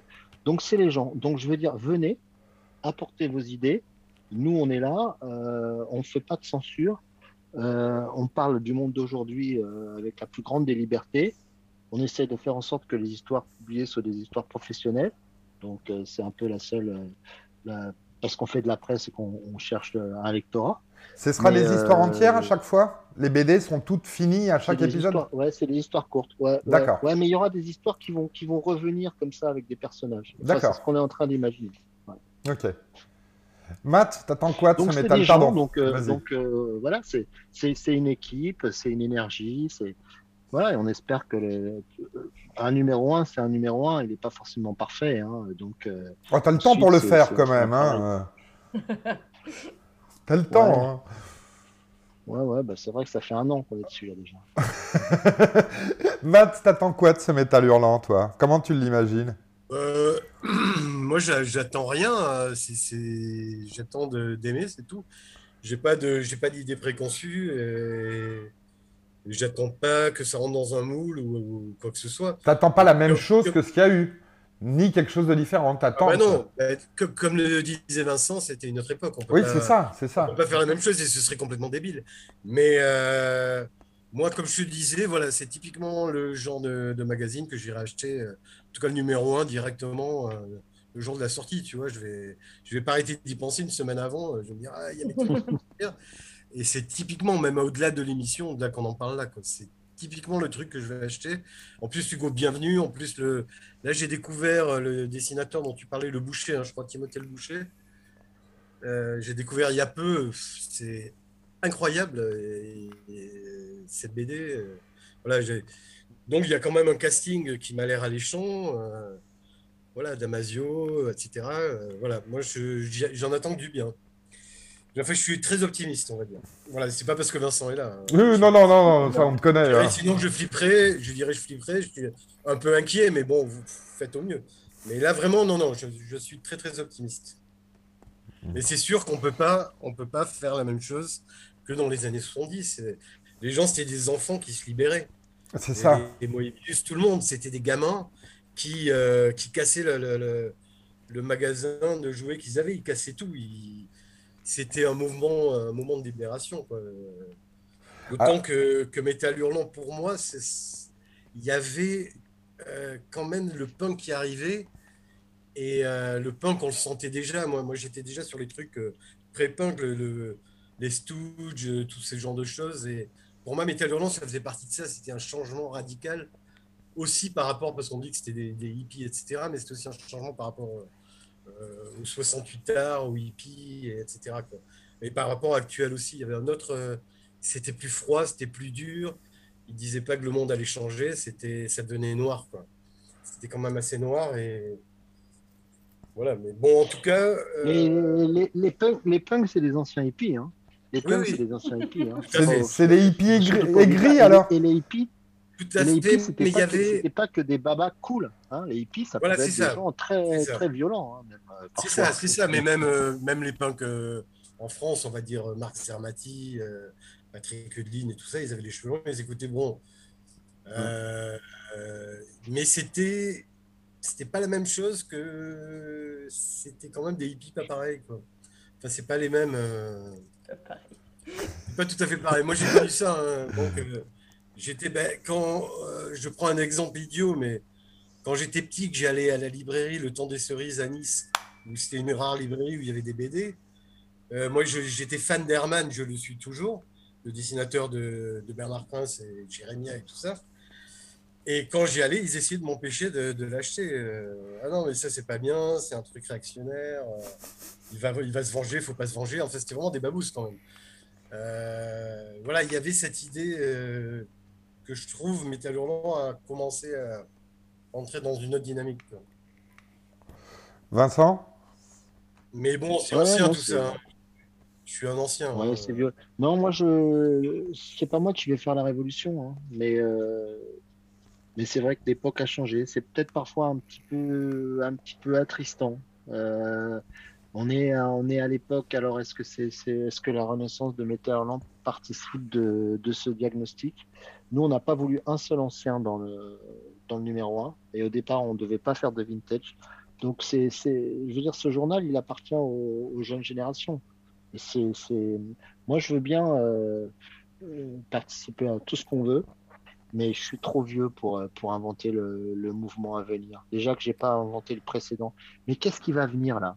C'est, Tout le monde dit oui. Alors, si on écoute les vieux de la vieille, alors ils ont tous été punk avant tout le monde, ils ont fait mes 68 à eux tout seuls, etc. c'est sûr que si on regarde un peu ce qui se passe au niveau de la presse papier ou même des médias, enfin, c'est pas hyper euh, réjouissant. Non, c'est pas très joyeux. Ça hein. l'était à l'époque où les révolutions sont venues. Donc, euh, mais c'est clair qu'on n'est pas dans, on n'est pas dans cette démarche-là. Euh, et puis Metal, Metal, ils ont suivi aussi beaucoup de choses qui se sont faites. Hein. Je veux dire, ils n'ont pas inventé le punk. Hein. Ah non, non, non, Philippe, Philippe Manœuvre, c'est un vrai métalleux. Et, Jean-Pierre Dionnet, lui, ce qu'il faisait kiffer, c'était le, le, cinéma de quartier. il a écrit pour, pour Christophe. Enfin, je veux dire, c'est pas. Donc tout ça, c'est des, c'est surtout des récits qu'on fait a posteriori. Hein. Oui, c'est ça. La nouvelle révolution à venir, j'aimerais bien savoir la... laquelle elle sera, mais je pense que c'est les petits là qui vont nous, ils vont nous couper la tête, quoi. Enfin là, donc ce matin, on a le rapport du GIEC. Bon, c'est très bien. C'est vraiment très, très, très flippant. Et en même temps, on, on m'annonce que la Samaritaine va rouvrir et qu'ils attendent donc euh, des milliers de, de, touristes euh, notamment asiatiques, qui emprunteront un escalator de 80 mètres de long euh, pour aller du parking à la Samaritaine, où moi j'allais avec ma grand-mère pour acheter des clous et des, articles de, de, bricolage.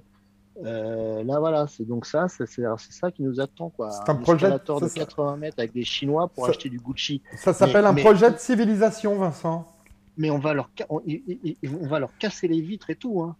C'est pas possible. Hein. ça n'est pas possible d'avoir un projet. Je veux dire, ils l'ont acheté il y a 15 ans.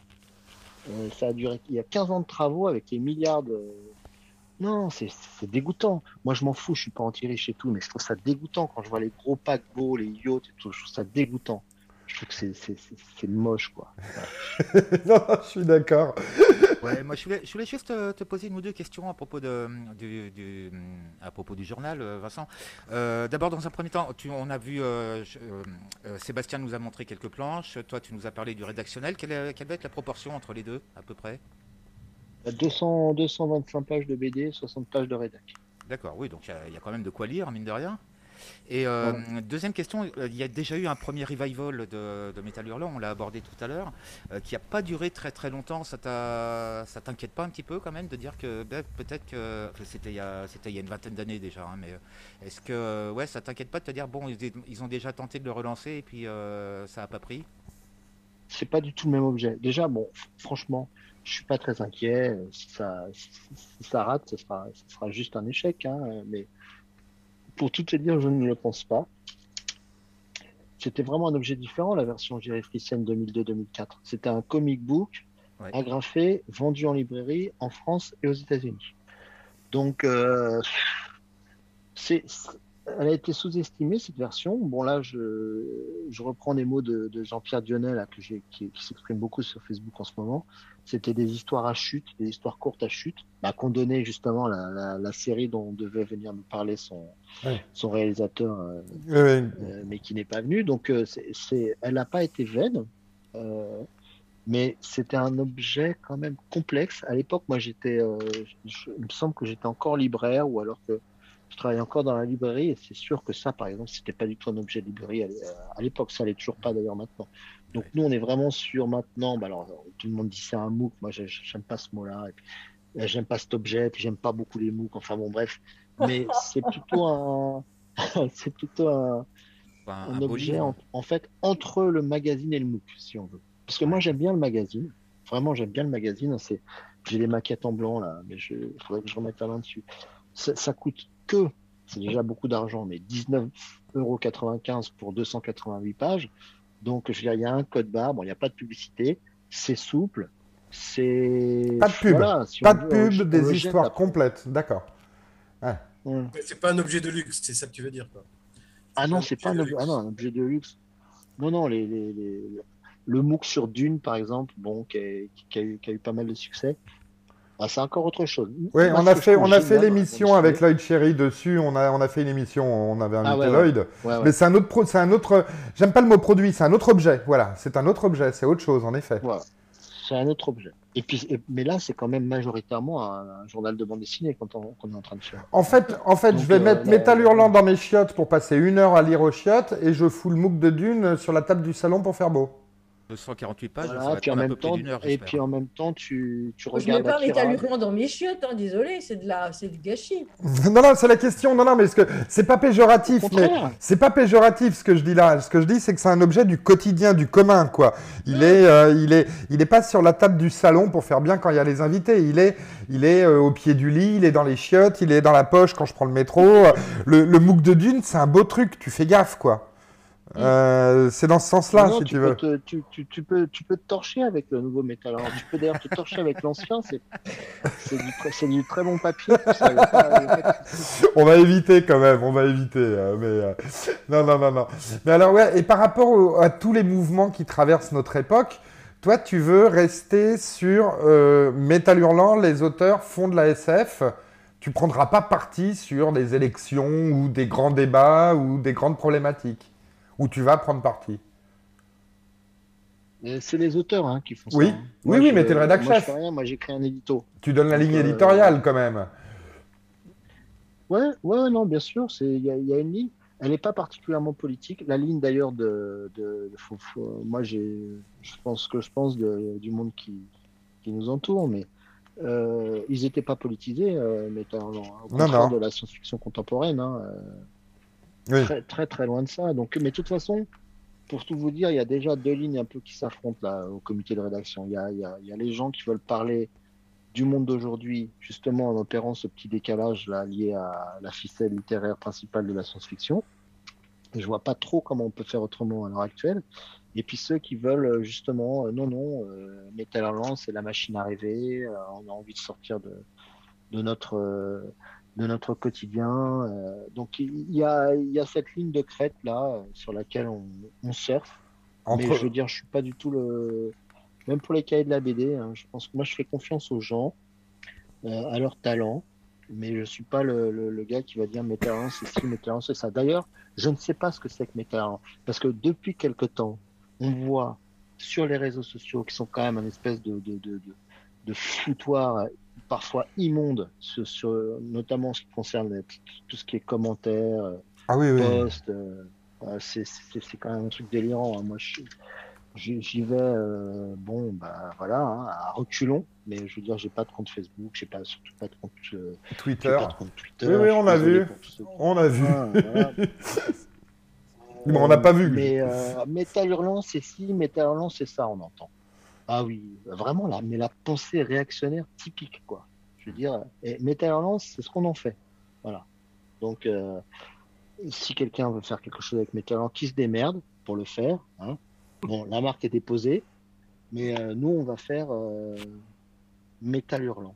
Et il y a d'autres gens qui l'ont fait auparavant, que moi j'adore, que je respecte fondamentalement et tout ça. mais ils étaient, ils étaient quand même plusieurs. Et quand c'était les mêmes, ils étaient aussi plusieurs tout en étant uniques. Et puis ils ont évolué tout au long de, tout au long de la vie du journal. Donc il ne faut, faut, pas raconter l'histoire. Métallerland, encore une fois, c'est ce qu'on en fait. Oui, c'est ce que tu as dit depuis euh, de, tout à l'heure déjà en expliquant que tu travaillerais avec les jeunes et que vous allez faire votre métal hurlant qui sera en effet euh, ce, que vous, ce que vous en faites. Et ça, c'est intéressant. Alors Marc, euh, il dit métal hurlant, c'est à côté de la sono de Iron Maiden avec du Iron Maiden dans les tympans. C'est son métal hurlant à lui. Donc c'est ça aussi que je trouve, c'est peut-être là qu'on va, qu'on va aller vers le mot de la fin, c'est que finalement métal hurlant a représenté différentes époques et qu'on a chacun sa vision du métal hurlant. Matt, toi, tu as ton métal hurlant. Euh, Steph, tu as ta vision. Audrey aussi. c'est peut-être ça qui est intéressant. Je vais me la faire. Je, vais me la faire, je pense. Ouais. Non, mais c'est peut-être ça qui est intéressant finalement, Matt. C'est que Métal Hurlant parle, comme, la, comme c'est le propre de la SF, parle de, son, de, de l'époque où c'est écrit. Parfois donne à penser aux générations futures, mais c'est, c'est, euh, c'est quelque chose qu'on s'approprie euh, et qu'on, qu'on fait sien. Oui, de toute façon, il n'y avait pas de dogme. Hein. Il y a, il y a non. De dogme sur, euh, sur Metal Hurlant. Il y a toujours eu des, choses très différentes. Il y a des époques totalement différentes. Euh. C'est ça, il ne faut pas qu'il y ait de dogme, surtout pas lutter contre les dogmes. ça irait pas du tout avec l'esprit Metal Hurlant, euh, c'est anti-dogme, donc voilà. Vincent, on aura parfois, comme il y a eu Marjorin, il y aura autre chose que de la SF aussi, ou de la fantasy ça, ça va être plus compliqué par contre. non, non, c'est une question. Hein. D'accord. ça va être plus compliqué. là, tu vas, on va sortir de la ligne. D'accord, non, non, non, non, non, mais c'est très bien. On voit que le rédac chef est quand même là, même s'il dit qu'il fait rien par l'édito. Il y a, y a un rédac chef. Hein. On vient de le voir. mais on va écoute, euh, on te remercie beaucoup. Alors, le un rédac chef, un rédac chef, c'est souvent. C'est un chef d'orchestre. Tu, tu allais mettre fin, allais mettre fin à l'émission. Mais rédac chef, c'est ça veut rien dire. on pense que rédac chef, oh, mais c'est magnifique et tout. C'est le tâcheron rédac chef. Non. Un rédac chef, c'est un mec qui est aux manettes, qui a les mains dans le cambouis, qui fait l'editing, qui cherche les titres, qui fait les légendes, qui regarde si les drapeaux sont bien faits, qui dit que là, cette bulle, on l'a lu avant alors qu'on devrait la lire après c'est pas du tout ce qu'on croit. Hein. Non, mais c'est aussi un chef d'orchestre. J'ai été rédacteur chef dans le passé de quelques journaux comme, euh, comme Mad ou comme Steph ici. Euh, c'est un truc où tu es, le chef d'orchestre quand même. Tu donnes le tempo. Tu es le tâcheron, mais tu es aussi. Dire ça. Chef d'orchestre. Ouais. Chef d'orchestre. Ou couteau suisse. Entre chef d'orchestre et couteau suisse. et là, tu es plutôt dans le mode couteau suisse en pré-bouclage. Ah, regarde. Ouais, regarde. Hein. Ouais. Oh là, tu veux savoir ce que c'est métal hurlant. tu vas hurler, mon mec. Ça, c'est du métal. Bah, bah voilà, bah, merci en tout cas. Euh, quelques mots sur le Kiss Kiss Bank Bank, peut-être, euh, Vincent, pour terminer. Vous en êtes où? C'est quoi l'objectif? Euh, L'objectif, c'est. Le, CM m'avait dit c'est, où, ça serait un échec? J'ai dit si on a 500 abonnés, c'est la, c'est, la lose. 1500, 2000, c'est un minimum. On ira peut-être à 3000, je pense. Je sais pas. C'est un gros succès. Hein. C'est deux fois plus que Fugacia quand ils ont, fait leur, leur euh, campagne d'abonnement. C'est moins que Blast ou que le défunt Hebdo. Mais euh, c'est pas mal. Ouais, c'est bien parce que c'est une communauté de lecteurs. Bon, déjà, il faut de la trésorerie quand on fait un journal parce que les recettes viennent longtemps après mais c'est surtout une communauté de lecteurs, ça c'est génial. On part avec, si tu pars avec 3, 3000 abonnés pour faire un journal, bon bah déjà tu as un grand ouf de soulagement, puis ça veut dire que les gens voilà, ils sont ils sont plutôt euh, positivement disposés quoi. On espère qu'on va pas les décevoir de trop. ouais, je pense pas puisque tu nous as expliqué que Metal Hurlant finalement c'était évolué avec le temps donc on ne s'attend pas à la même chose, on a compris. Euh, un dernier mot Vous avez fait quand même 4000, euh, 4000 euh, préventes, hein, hors, abonnement, qui est encore une autre histoire, mais vous avez fait quand même 4000 préventes en 48 heures, c'est quand même pas si mal. vous, êtes, vous avez fait, toujours, je suis toujours sur la page Kiss Kiss, hein. vous avez fait 6000 préventes en 10 jours, c'est bien, c'est quand même encourageant tout ça.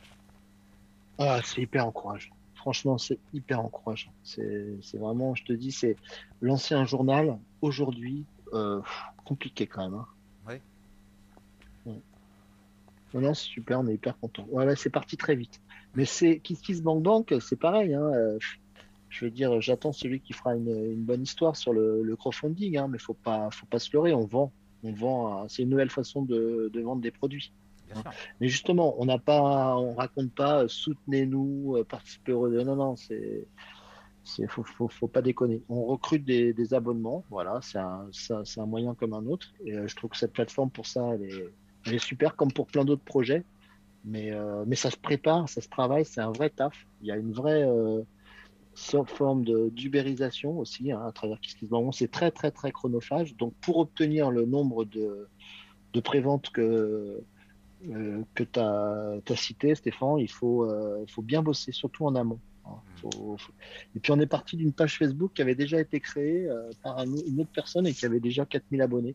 Donc on a cumulé Ouais. les, Ouais, les vous coups de avez- pouce. Oui, tu vous dis-. Des, des après, c'est beaucoup, beaucoup de taf. hein. Ouais, Oui. il y a une dépêche AFP. Voilà, il y a une dépêche AFP. Donc ça, les ça c'est la magie de l'AFP. Hein, voilà. Ouais, euh, tu as dit que ça fait ça, un an que vous le le préparez. Ça fait, un, journalisme. ça fait un an que vous bossez dessus, tu dis. Ouais.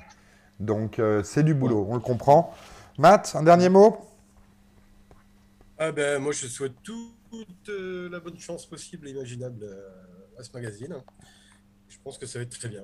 Ouais, je, suis, je suis très optimiste, comme je disais tout à l'heure. euh, Je trouve le casting qui se prépare est bien. euh, donc voilà. Donc je suis. euh, J'ai hâte d'être en septembre. C'est quand la sortie? C'est septembre, hein, on disait. hein. 29, ouais. 29 septembre. 29 Pourquoi septembre. date? Pourquoi le 29 septembre? C'est une date euh, symbolique Non, c'est comme c'est ça, non? c'est un office, c'est un, c'est un office de librairie. D'accord. Donc tu crois que tu crois que nous on est la, la tête dans les nuages? Bon, bah Vincent, on te remercie. euh, on est content d'avoir fait le salon avec toi pendant une heure et demie.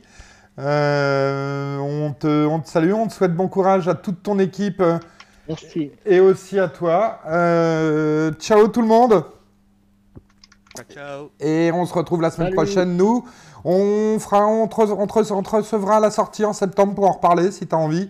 Euh, ou quand il y aura eu les numéros Je vintage. sortirai mon, mon coupe-papier. Voilà, c'est terrifiant. Regardez un rédac chef avec son coupe-papier là.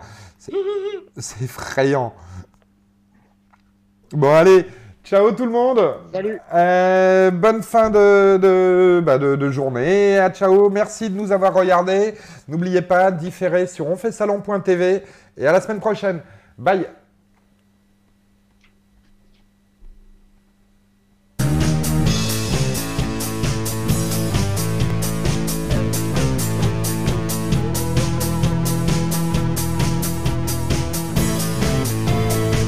Bon, bah voilà. Allez, c'est parti.